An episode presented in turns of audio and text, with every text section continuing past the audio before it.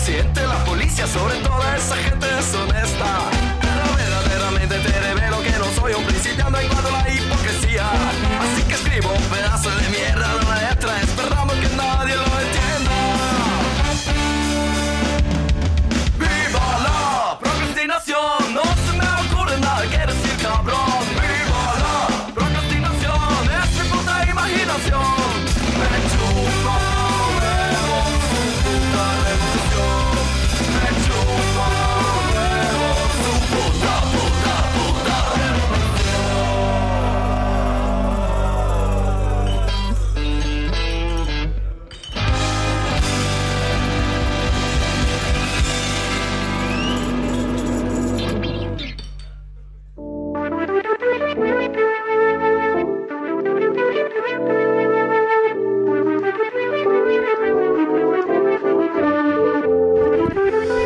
¿Cómo andan? Bienvenidos.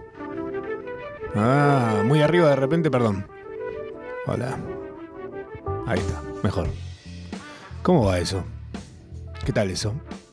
Lo que suena en la introducción es mis amigos de Scatapult haciendo una canción en un idioma que no es el de ellos, pero se los prestamos porque hicieron una linda canción. ¿Cómo andan? Bienvenidos. Esto es Procrastinación Asistida, un programa de aproximadamente una hora transcurre y sucede todos los jueves entre las 8 y las 9 de la noche, hora de Argentina, el mejor país del mundo, por supuesto. La otra vez pensaba, digo, si yo no fuera argentino, ¿de qué país me gustaría ser? Y mira que quise ser... Quise ser bueno, ¿eh? Dije, bueno, a ver, lo bueno, ¿qué tiene? ¿Qué país hay que diga, uff? La verdad que no hay. Ser de otro país me da ganas de ir así de vacaciones, pero siempre siendo argentino, ¿qué que te diga? Además hay algo que mm, sucede, por lo menos en los lugares a los que he ido, eh, que nos reciben como quien recibe un perro, ¿viste? Cuando entra el perro en... Cuando estabas en clase, bueno, no sé, yo porque iba a una escuela pública y entraban los perros al aula, era muy normal. eh, pero de repente entraba un perro al aula. Y era tipo momento de felicidad total. Bueno, eso pasa cuando un argentino entra en tu vida. Abre la puerta. La canción de Son by Four, tal vez. Sí, puede ser. ¿Por qué no? Eh, bienvenidos. Hoy vamos a procrastinar. Ay, tengo algo para contarles. Esto me vengo olvidando desde que lo leí, porque esto sucedió el eh, domingo pasado. Y yo necesito comentárselo a ustedes. Que no tiene nada que ver puntualmente, pero yo sé que les va a interesar porque es una interna. Pero es, es lo siguiente, les voy a dar el contexto primero que nada, que es un amigo aparentemente va a ser papá. Un amigo ser papá, no es un amigo tan cercano ya, eh, fuimos muy amigos de, la secundaria. Hoy por hoy ya no tanto, pero bueno, nos tenemos como todo, viste, protocolarmente te tenés con gente con la que por ahí no hablas hace un montón. Puede pasar, pasa, es normal. Bueno. este amigo emite un comunicado que es el siguiente, se los voy a leer. Es un comunicado que dice así. Visto y ya empieza mal, tipo, visto y considerando que todos ven la historia de la ecografía y nadie la comenta, procederé a bloquear a todos los que se dicen amigos, entre comillas, pero que no son capaces de felicitarme o al menos preguntarme algo al respecto. Para los que quieran redimirse, tienen tiempo hasta, hasta este sábado a las 12, este sábado 12, que me dispondré a ejecutar la bloqueada masiva de la que no habrá vuelta atrás. Saludos.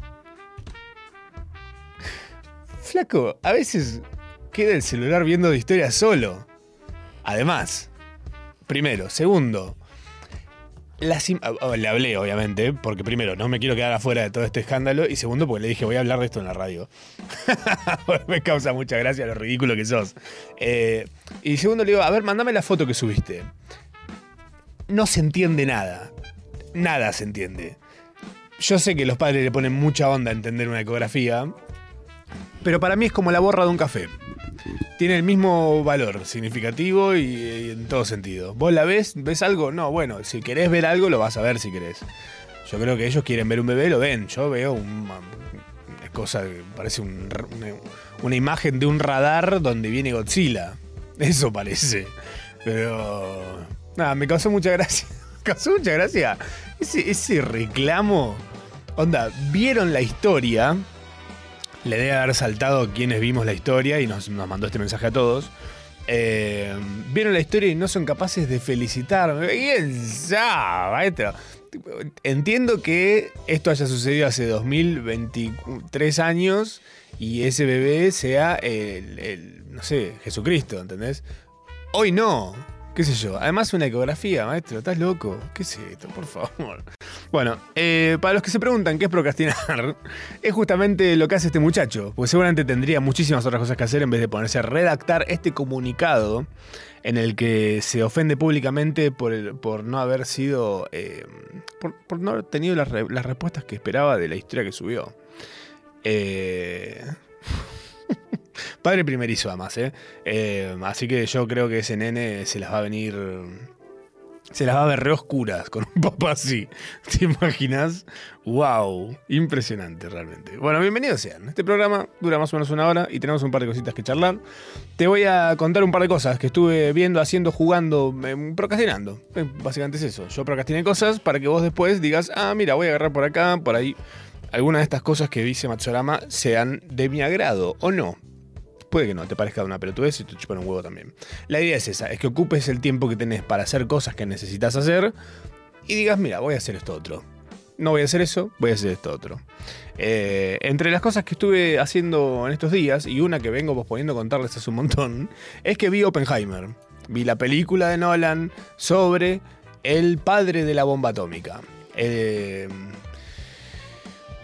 Tres horas dura, está en el cine, va a estar un rato largo en el cine. eh, todavía están las salas hasta las pelotas de gente. Gente sale diciendo, che, es un embole. es una película sobre un físico. ¿Qué esperabas? Marvel. Que no entiendo, no entiendo qué espera la gente que va a ver Oppenheimer. eh, espera que haya 500 explosiones atómicas durante toda la película. ¿Qué- qué- cuáles son? ¿Dónde están las expectativas de alguien que dice, me aburrí con Oppenheimer? Y sí, maestro. Eso es una película de gente dialogando. ¿Qué querías? ¿Tiros? ¿Que Oppenheimer sea raptado por un alien? No sé. Bueno, cuestión que Oppenheimer, tres horas. Está muy bien, me gustó mucho. Eh, hay mucha arenga a que la vayas a ver a la mejor sala que puedas. que está grabado en 70 milímetros y que. etcétera, bla, bla, bla. Primero que nada, eh, bueno, para, te voy a contar una cosa puntual. Acá en Buenos Aires hay un cine que se llama IMAX. IMAX es un tipo de cine que hay muy pocos en todo el mundo. La pantalla es gigantesca, mide 6 pisos de alto. Nadie me lo cree, incluso cuando llevo a un amigo a la sala, la ve y dice eso no son 6 pisos. Se acerca hacia adelante, ve que lo, no sé, es 12 veces su altura y dice, ah, puede que sea 6 pisos. Flaco, lo están diciendo en todos lados. El cartel dice que mide 6 pisos. No van a mentir que mide 6 pisos. Mide 6 pisos la pantalla, listo. Mide 6 pisos la pantalla, ya está, otro tema. Cuestión.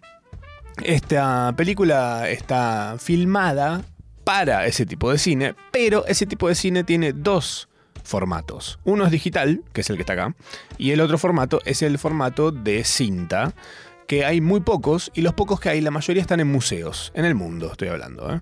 Em, entonces, no sé si hay tanta chance de ver la Oppenheimer como Nolan, que debe tener un IMAX en la casa, la ve, o la vio, o no sé. La podés ver en cualquier cine, está bien. El tema para mí, más que eh, lo visual, no es- visualmente no es tan wow, la verdad. Muy poco wow, la verdad, visualmente.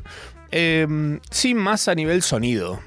A nivel música y a nivel sonido, me parece alucinante. Simplemente me pareció la mejor de Nolan en ese sentido. A nivel guion, me parece que está muy bien. Es la que.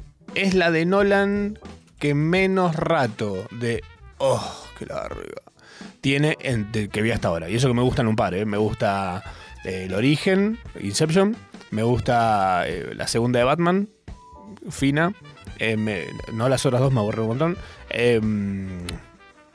Interstellar me gusta, pero hay un momento que te das cuenta que falta un montón para que termine. Igual que para Inception, igual tiene un momento que te, das cuenta que falta un montón para que termine. que cuando decís, ay, todavía no están en la parte de la nieve. Y esa parte es re larga. Bueno, cuestión. Esta película de Nolan tiene buen ritmo, buen guion.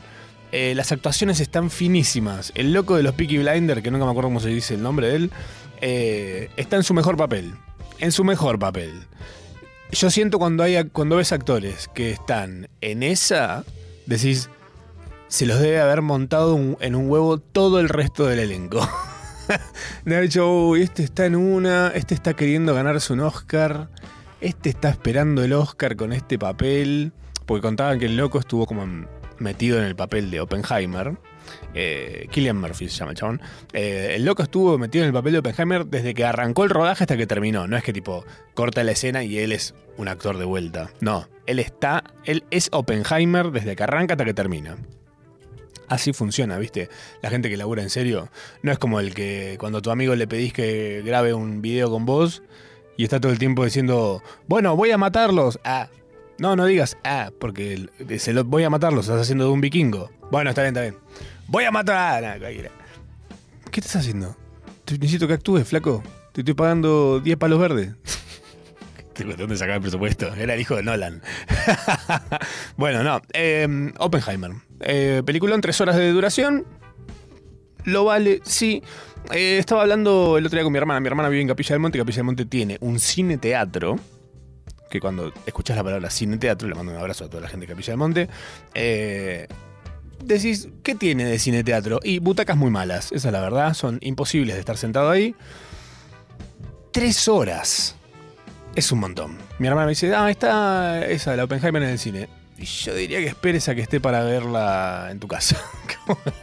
Porque realmente, en serio, visualmente no es wow y es mucho más del diálogo, es más para que estés cómodo, ideal que estés cómodo para poder verla. No la vayas a ver eh, durmiendo, medio durmiéndote, porque te vas a quedar recontra dormido. Es como. Hay una sola explosión en toda la película, aunque hay una tensión muy heavy durante toda la peli. Es excelente. Igual después yo me acordaba y yo digo. En ese cine teatro de Capilla del Monte, el Enrique Muñoz, un beso a todos. em, yo vi Titanic un millón de veces. y después hice otro cálculo y dije, yo vi Titanic un millón de veces a mis 11 años. Y le digo a mi vieja, ¿qué hacía yo yendo a ver Titanic un montón de veces? Hoy la veo y me parece un embole Titanic. Se me parece aburridísima. Qué cosa, qué cosa increíble cuando uno es joven, se, embarca en cualquier pavada. Eh, también vi 17 millones de veces La Máscara. Vi, una vez me acuerdo, vi tres veces en un mismo día la película Power Rangers. Bueno, hoy por ahí la vería de vuelta. Mejor, me gusta más que la de Titanic, ¿qué que te diga? Pero bueno, cosas de la infancia y cuando uno tiene mucha más energía. Hoy por hoy no sé si te bancás tres horas en una butaca de un cine, pero después también pensé, dije, he pasado 10, 12 horas sentado en la misma posición en el sillón de mi casa. Que no sé si es tanto más cómodo que esas butacas. Así que, qué sé yo. Vayan a verla al cine si quieren, si no quieren ver la pena a la casa, si quieren bajarse la pirateanidad. Hoy por hoy está re jodido piratear. Desde que finó RARBG. ¿Qué, qué tema piratear? ¿Cómo, ¿Cómo nos cagaron, eh? ¿Cómo nos cagaron las plataformas con el tema este de dejar todo tan fácil? Que haces pip, pop, pap y ya está, ¿ves algo? No, no, no. Increíble realmente lo que nos hicieron, ¿eh? Y hablando de lo que nos hicieron, paréntesis, que me cayó la ficha el otro día. Una estupidez es esto, o no tanto. Pero nosotros veíamos, veníamos de la existencia del cable. En la televisión, vos tenías cable, canales, etcétera. Daban en los diferentes canales, daban películas, series. Sigue pasando, ¿no? Sigue existiendo. Pero cuando aparece el mambo de las plataformas, empieza a flaquear el mundo de la piratería. La piratería se nutría directamente de o la venta directa de cuando algo salía de DVD o de alguien que grababa la pantalla en un cine. Si habremos visto películas así, yo creo que vi la primera de Kill Bill, así. Estaba muy bien grabada igual. ¿qué crees que te diga? Es más, hasta parecía un chiste de, Tarantino como estaba grabada. Em, todas esas plataformas de las cuales hoy por hoy eh, se va muchísima plata de la economía de personal de mucha gente, em, terminan siendo muy baratas para lo que realmente uno puede. ¿Por qué? Porque si vos tuvieras que pagar por cada película que ves, por cada serie que ves, si pensás en la época en la que tenías que comprarte un DVD o comprarte una colección de DVDs o alquilarla en un lugar o lo que sea, era, pues, es un montón de plata al fin y al cabo. Si vieras todo lo que vos ves hoy por hoy al ritmo de las plataformas, ¿no? Y eso se da ¿por qué? Porque las plataformas, vos pagás por la plataforma, pero la plataforma no le paga los residuales a las cosas que vos ves, que es justamente la protesta que está sucediendo ahora en Estados Unidos. Y yo dije, ah, claro, por eso es barata la plataforma. Porque se están ahorrando pagarle eso a toda esa gente. Compran el enlatado y lo tienen en la plataforma. Es como una especie de gris en dónde está la plataforma. Ya no es que hay como una especie de, bueno, dependiendo de cuántas reproducciones tenga la serie en la que estuviste de la plataforma en la que estás, te van a pagar una plata de por vida mientras esté ahí subida, si es que va a estar por siempre, por ahí de repente la buena a la mierda, como ha pasado con producciones como EDA, ¿se acuerdan? Producción EDA, Argentina. La primera serie argentina de Netflix, la buscas hoy no está más. EDA, E-D-H-A. Eh, nada, no le fue muy bien, no estuvo tan buena. Finó, la buscas hoy y ya no está. Ellos jubilan un montón de cosas porque obviamente hay que tener subidos un montón de, de cosas donde está la gente viendo, viendo, viendo, viendo, viendo, viendo, pa, pa, pa. Pero bueno, esa, esa, observación nomás en el aire. Una cosa respecto, una cosa más respecto a Oppenheimer es que hay una tendencia, una recomendación, una intención, quizás, de la gente que está. Hay gente que está muy en una de ir a ver Spider-Man vestido de Spider-Man, ir a ver eh, Barbie vestido de Barbie, ir a ver Filadelfia, etc. Ah, porque hagan Filadelfia. Porque quería hacer un chiste respecto a eso, perdón. Mando un abrazo a toda la gente. bueno, pará. Y la, idea de ir a ver Barbie y Oppenheimer en este plan llamado Barbenheimer. Popperheimer debería ser para mí, pero bueno, yo no soy marketinero del mundo del cine. Pero eh, Barbenheimer es ir a ver las dos películas. Como que el mambo estaba en esa. Tipo, anda a ver primero Barbie y a la salida anda a ver Oppenheimer. Yo siento que es lavarte los dientes y acordarte que tenés un chocolate. La sensación es exactamente la misma, ¿eh? O sea, siento que hay una incompatibilidad. Te entiendo la intención, ¿eh? Te entiendo la intención. Más siento que es un desperdicio de ambas sensaciones. Eh, porque. Porque la verdad es que salís de Barbie con muchas ganas de charlar sobre la película o de estar en esa, ¿viste? No sé, poner agua, bailar en corpiño en, la terraza de tu casa. Yo digo, ¿no? Eh, ¿Por qué tenía corpiño? ¿Por qué no? Bueno, porque vi Barbie, boludos. Bueno, y después querés ir a ver Oppenheimer y estar en otra, pero en otra tipo muy serio, ¿viste? Como es otro, otro, otra discusión, querés tomarte un whisky, fumar un habano, jugar a las bochas, mirar por una ventana con los ojos así. Lo normal que harías después de ver Oppenheimer, claramente, ¿no? Para mí es raro, no, no, no, no recomiendo la combinación, les recomiendo vean una, vean la otra. Es más, eh, las combinaría con otras películas, no sé si entre estas dos. Siento que, que no, no no hay una, no hay una compatibilidad en la recomendación. Eh, estuve viendo otras cosas, además de esto, además de Oppenheimer y además de mi ombligo. Estuve viendo otras cosas. Eh, una de ellas es una película que te la voy a describir de la forma más precisa que siento poder escribir, describir esta película, que es Los casi ídolos de, la, de Bahía Colorada, se llama. Es una película que está en Netflix. Y es una película mexicana que para mí es todo lo que siempre quiso ser la saga entera de Rápido y Furioso, pero dirigida por Wes Anderson. o sea, es exactamente eso, ¿eh? Los casi ídolos de Bahía Colorada. Es una linda película. ¿Sabes qué vibras me da? Me da eh, Cuidado Hércules Vigila, ubicás. Ese tipo de películas. Bueno, es el cine que a mí me encanta y es el cine que siento que falta. Hace mucho no veo ese tipo de películas. Esta lo tiene todo, lo tiene todo, ¿eh? Es muy linda, es una linda historia, está lindo contado, visualmente es espectacular, muy entretenida, se las recomiendo de punta a punta.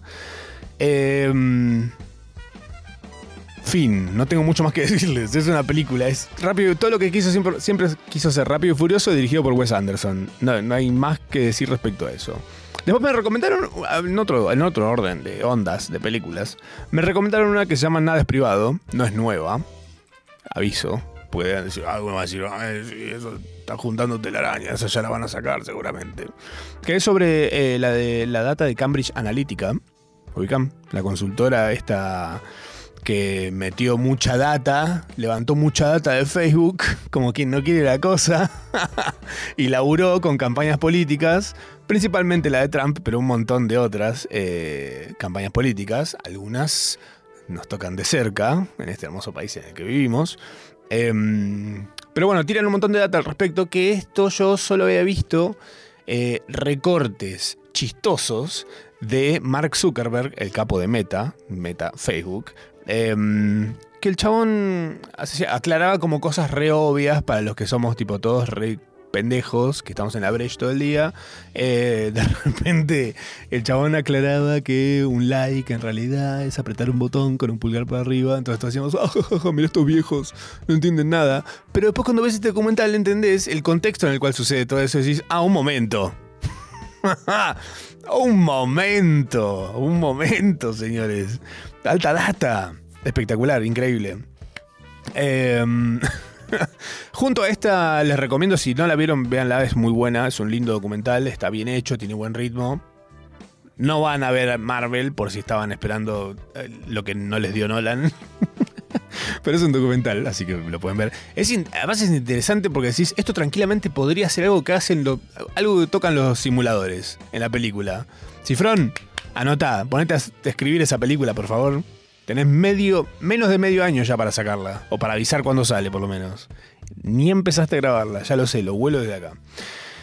Con esta, de la mano de esta película, recomiendo, si están en esa, si les pinta ponerse medio politizations esta semana, les recomiendo que vean eh, Get Me Roger Stone. También está en Netflix. Esta, también, la de Nada es privado, está en Netflix. Get Me Roger Stone está en Netflix también.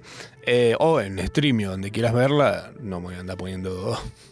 No me voy a ofender, como mi amigo el embarazado. Eh, Get Me Roger Stone es sobre el ascenso, la caída y el retorno de un operador político llamado Roger Stone, que, es, que fue miembro de eh, la, la junta de Donald Trump y tiene unas datas tremendas, ¿eh? Tipo de, villano. Y hay. Si la ves, te vas a dar cuenta que hay un paralelo en Argentina. No voy a dar nombres ni apellidos porque tengo ganas de llegar a fin de año. Eh, pero te vas a dar cuenta. Y de la, de la mano de estas, y ya que estás y te pinta, por si estás en esa de decir, che, estoy reviendo cosas de política, soy un adulto de repente, eh, te recomiendo que veas Game Change. Game Change es una película que mezcla ficción y eh, pedazos de realidad, eh, de cosas de noticieros y demás, sobre eh, una cosa que sucedió en 2008, que fue en las elecciones que gana Obama en Estados Unidos contra John McCain.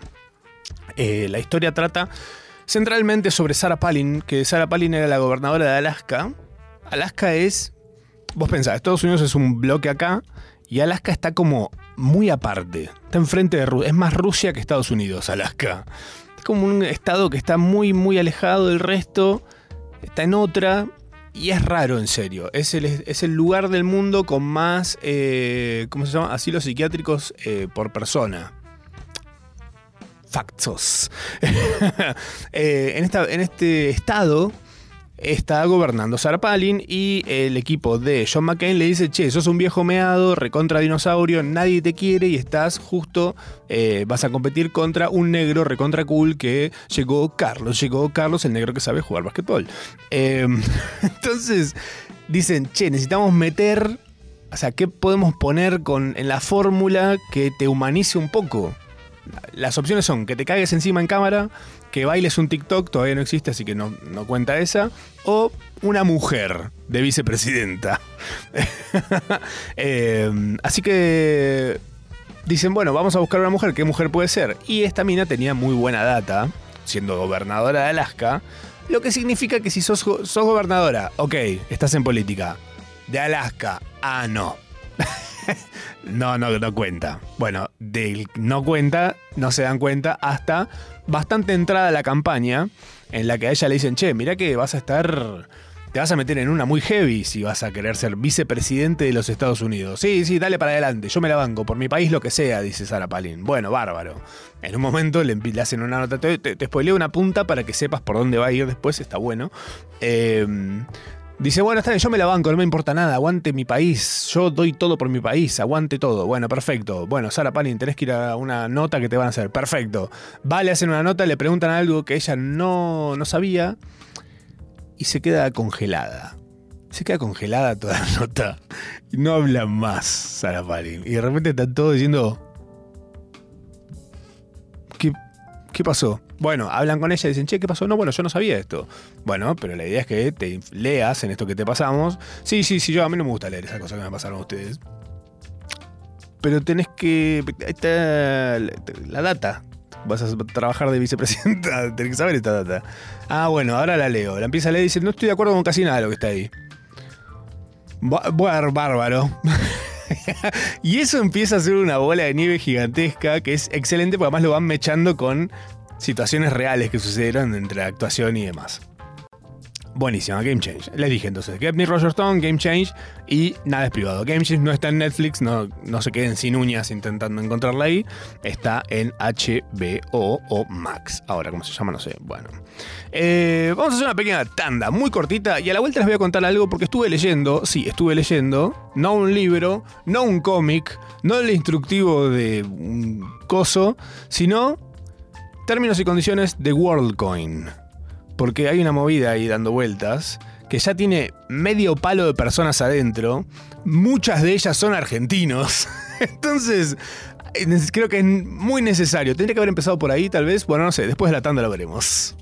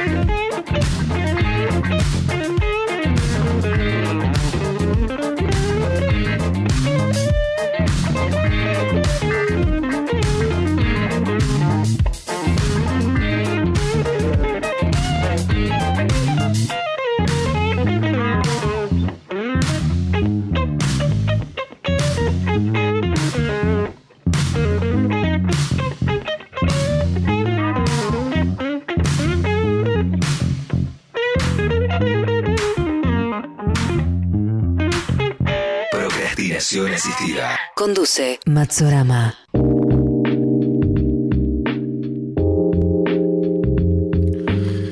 Bienvenidos sean a la segunda parte de esta procrastinación. Estamos del otro lado de la hora.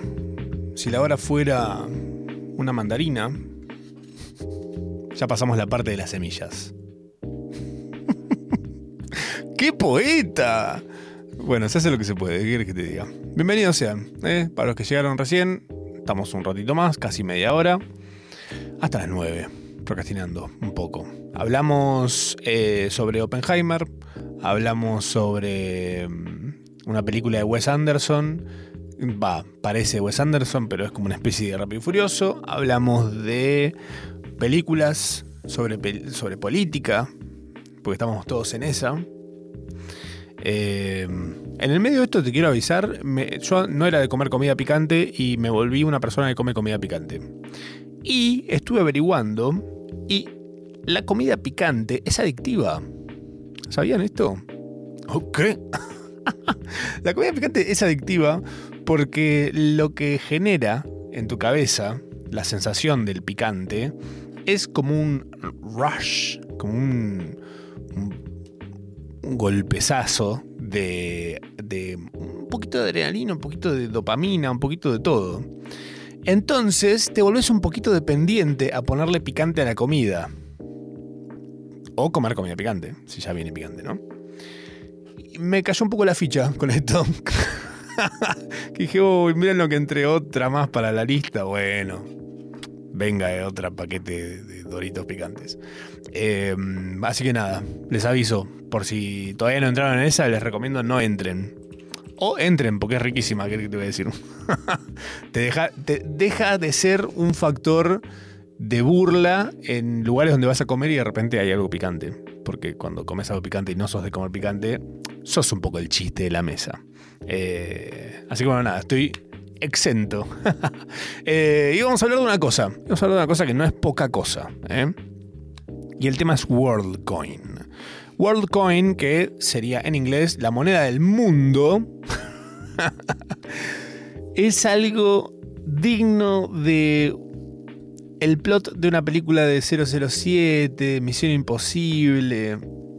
Hay algo de eso por ahí.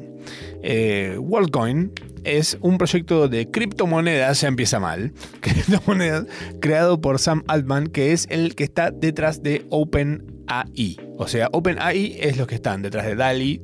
DALI es el que vos le decías, una vaca con un sombrero, y te hacía un dibujo una vaca con un sombrero. Una vaca con un sombrero dibujada como Dalí, y te lo hacía como Dalí. O una vaca con un sombrero con una remera de boca dibujado como por Nick, y te hacía la vaca con sombrero con remera de boca dibujado como si fuera por Nick.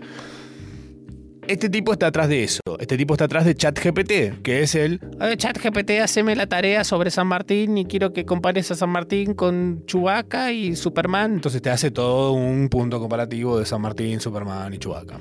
Eh, eso es ChatGPT.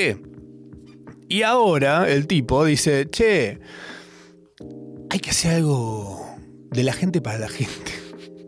El hombre detrás de las inteligencias artificiales dice, la gente primero. Entonces, ¿qué necesita de la gente este hombre? ¿Qué necesita? No, él no necesita nada, él le quiere dar a la gente, le quiere dar una moneda, una moneda por simplemente ser una persona más en el mundo. Para celebrar tu uniquidad, uni- que sos seas único, sos único. Sos único, ¿eh? Te lo dijeron. Si eras un niño índigo o si fuiste a una escuela Waldorf, seguramente te lo dijeron un montón. Sos único. Si no lo sabías, ahora lo sabes, sos único. Tus huellas digitales te hacen único también.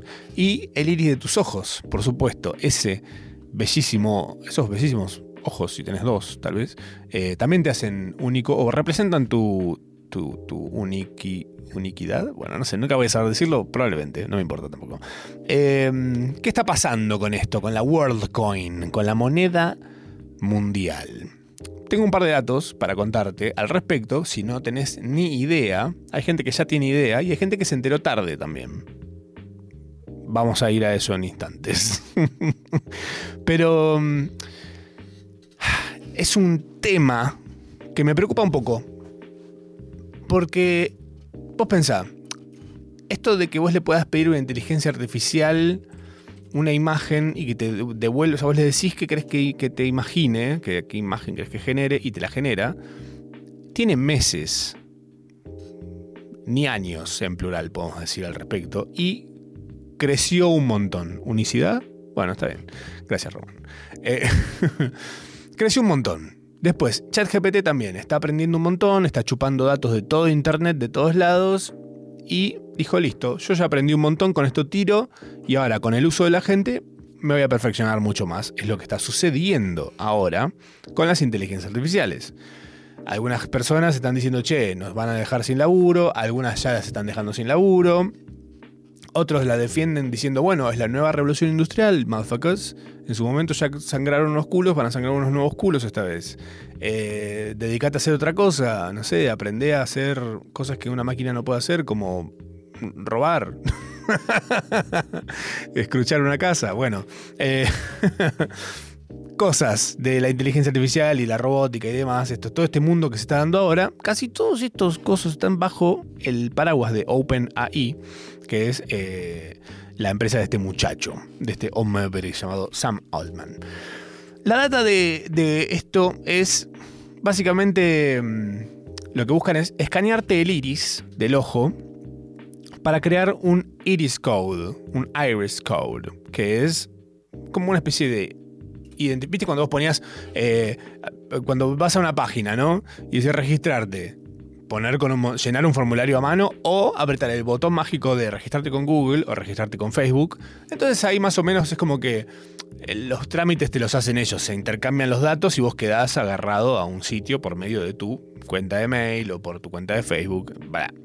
Bueno, esta vez lo que dicen es vos no dependés de acordarte una contraseña, de, de que la tenga Mark Zuckerberg o los dos cara de loco de Google, sino está, está en, tu, en, tu carne, en tu ojo. Eso es, esa es tu data. Tu data es eso. Es eso que te hace único. Es como poner la huella digital, básicamente, pero con el ojo. Más Minority Report no se consigue.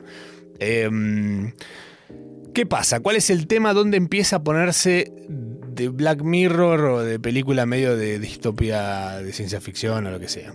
Dice, la empresa popularizó su servicio ofreciendo criptomonedas a cambio de escaneos del iris mediante unos dispositivos llamados el orbe, que es una bola a la que vos mirás y de repente te hace y te escanea el ojo y dice, listo, este es el, el Kim.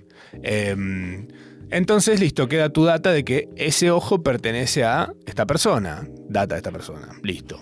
Em, esto, ellos dicen que a pesar de recopilar estos datos, la fundación asevera que no se requiere información personal para usar la aplicación. O sea, vos te registras con tu ojo y ahí vos en la aplicación tuya dice, bueno, listo, quedaste validado en el sistema de World, eh, World App, App, la aplicación del mundo sería, con tu ojo, fin, nada más, no necesitas nada más. Sos vos, ya está, no necesitas, ¿para qué más? ¿Qué otro dato querés? Ya está, es el ojo, esto es lo que necesitabas. Em, hubo muchísimas filas por el mundo de personas para escanear sus ojos. ¿Por qué? Porque obviamente la forma en la que lo estaban eh, arengando era, venía a hacerte escanear el ojo y recibí plata gratis. Ah, porque me escaneé el ojo. Sí, dale. ¿Cómo funciona esto? Y mira, te vamos a dar una aplicación que te va a dar una moneda de la aplicación por semana por el simple hecho de existir, de ser un ser humano. Lo único que tienes que hacer a cambio es registrarte. Te bajas la aplicación, venís, te escaneas el ojo y listo, seguís tu vida. Aceptás los términos y condiciones y vía, vía, vía, ya, ya, listo, ya está.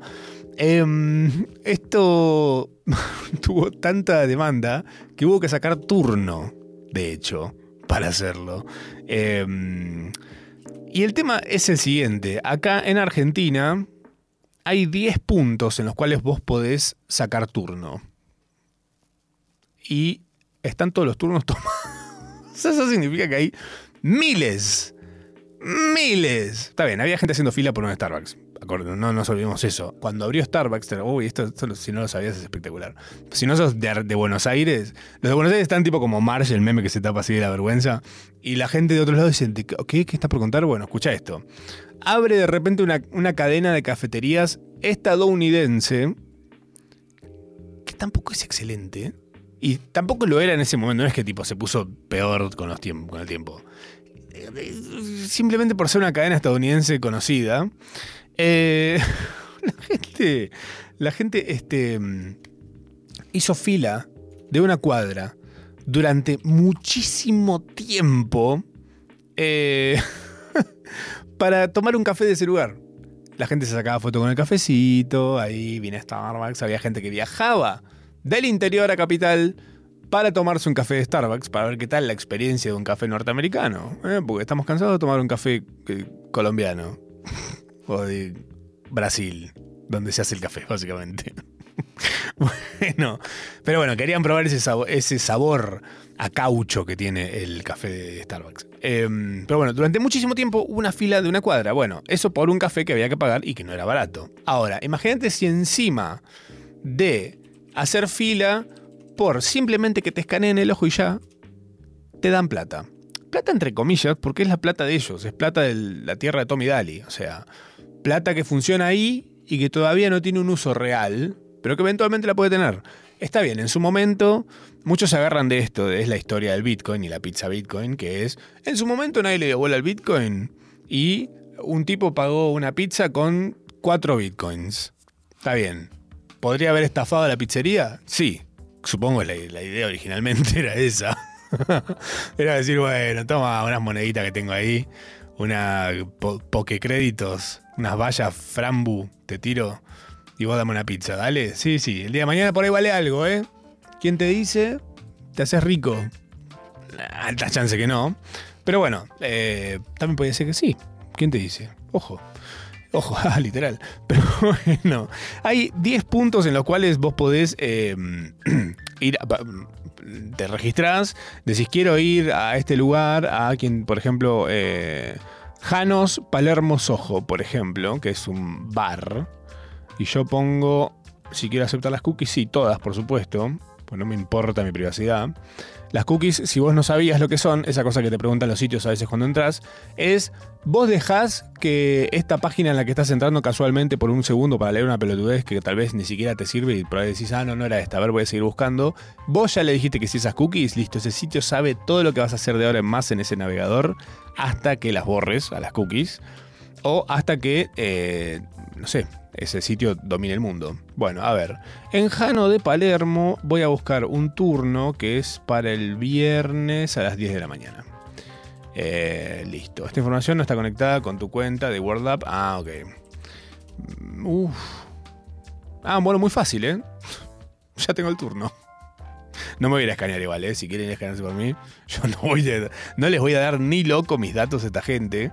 Eh, primero porque, a ver, por ahí más adelante sí lo haga, ¿eh? Yo realmente no tengo tantos datos, no, tengo tanto drama en compartir mi información, porque no tengo información de valor en, internet ni demás, pero la información de mi persona, mis datos biométricos, sí, soy un poquito más celoso con eso. O sea, quisiera estar un poquito más seguro de dónde va a ir a parar esa data. Eh, por ejemplo, ahora el teléfono que tengo se desbloquea con tu cara. Te, vos te- te lee la cara, dice a ver quién es este, listo, es él, es él. Ya probé sin barba, ya probé con barbijo, desbloquea igual, entiende mi cara. Probé con amigos parecidos a mí, no desbloquea mi cara. O sea, hay algo que reconoce acá y lo tiene el aparato, pero el aparato te jura y perjura que esa información no se guarda en ningún lado y se guarda simplemente en el teléfono. Está en el aparato y solo lo hace para identificarte. No la archiva en el lugar, no se la vende a nadie. Este proyecto, WorldCoin, tiene unos términos y condiciones que me tomé el trabajito de leer mientras tomaba mate al sol. No, no, no me cree nadie. No estaba tomando mate, pero sí estaba al sol. Bueno, tampoco me cree nadie de eso. Bueno, está bien. Estaba en mi casa encerrado, obviamente, con la- las cortinas bajas. No, mentira, estaba al sol, en serio. No estaba tomando mate, pero sí estaba al sol. Em, y los leí, los leí y tomé nota. Dije, bueno, a ver, mi, ¿cuál va a ser mi filtro? Porque es un montón de texto. Es un montón de texto, pero hay partes en las que te das cuenta que es. Sí, esta la puedo saltear, esto lo puedo saltear, esto, esto es normal. He leído eh, términos y condiciones antes. ¿Con qué fines? Y no tener batería en el celular y estar en el baño, por ejemplo. No, bueno, he leído términos y condiciones porque me interesa saber qué estoy firmando. ¿No lo hacen ustedes? No, claro que no lo hacen. Si están acá, del otro lado de la pantalla en este momento, que van a estar leyendo términos y condiciones. Bueno, se los leí yo, para que sepan. Y estén al tanto de hasta dónde están hasta las pelotas las personas que se anotaron para dejar su iris en esta aplicación, se bajaron la aplicación, le dieron aceptar sin leer a los términos y condiciones. Y hoy por hoy hay una. porque que esto es todo chiste hasta que de repente le querés hacer un juicio a esto, porque de repente aparece una, un boss haciendo estragos en algún lugar. Si no, pero si no fui yo, ah, no, no hace falta que seas vos, porque le diste tus derechos a una empresa. pero yo no leí, sí, claro, los términos y condiciones, estaban ahí, al rayo de la luz. Eh, bueno, tengo un par de datos, me fui como separando como un montón de estos datitos sobre qué dicen los términos y condiciones que me parecen a mí como los... mm, qué cosa rara. Bueno, la primera es eh, que limita tus derechos legales a resolver conflictos fuera de tribunales. Vos, aceptando esto, decís, yo no le puedo hacer juicio a esta gente. Por más que vos lleves esto a juicio, vos acá tenés un acuerdo en el que vos, el del iris, vos pusiste el ojito, ¿eh? No, no, no es que te, ay, no, le hicieron a nombre mío, no, no, no. Sos vos. vos le diste el ok a esta gente para decir, che, yo nunca te voy a hacer juicio, ¿eh? ¿Me lo puedes firmar? Sí, sí, claro, adelante. Firmado, con mi ojo, plac, ahí tenés. Em, bueno, obviamente recopilan datos eh, biométricos, los recopilan, los juntan. No es que esto está en un aparato que tenés vos y si el día de mañana este aparato se pierde, se rompe o lo tirás en la luna, eh, quedan en ese aparato y ya está. Sino que esto hay una base de datos, que no es una base de datos cualquiera, es la blockchain. Que la blockchain, ahora te voy a contar un poco por si no tenés idea, es un poquito para tenerlo un poquito más de cagazo que una base de datos normal. ¿Es segura? Sí. El tema es que es medio como que no puedes borrarle nada a la blockchain. Che, borrame de la blockchain. No. Está ahí. Estás, estás ahí. Aceptaste, estás en la blockchain. Bueno, eh, el tema de propiedad intelectual, que esto no es poca cosa. Hay restricciones sobre la utilización del contenido que limitan obviamente la libertad de expresión. ¿Cómo que sería esto? Y bueno, vos de repente querés decir algo respecto a vos dentro de esta plataforma. No, no podés. Dijiste que no. Está ahí. Vos dijiste ok a esto. Eh, operadores del orbe, o sea, vos podés ser como una revendedora Bon, pero de el orbe, para que la gente vaya y se escanee el ojo a donde vos tenés el orbe. Como quien carga la sube, como quien, no sé, pone la casa para hacer masajes. No sé. El, orbe. eh, vos podés decir, che, yo quiero tener un orbe en mi local.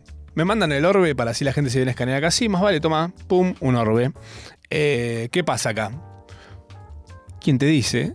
El día de mañana, Kim se hace un orbe.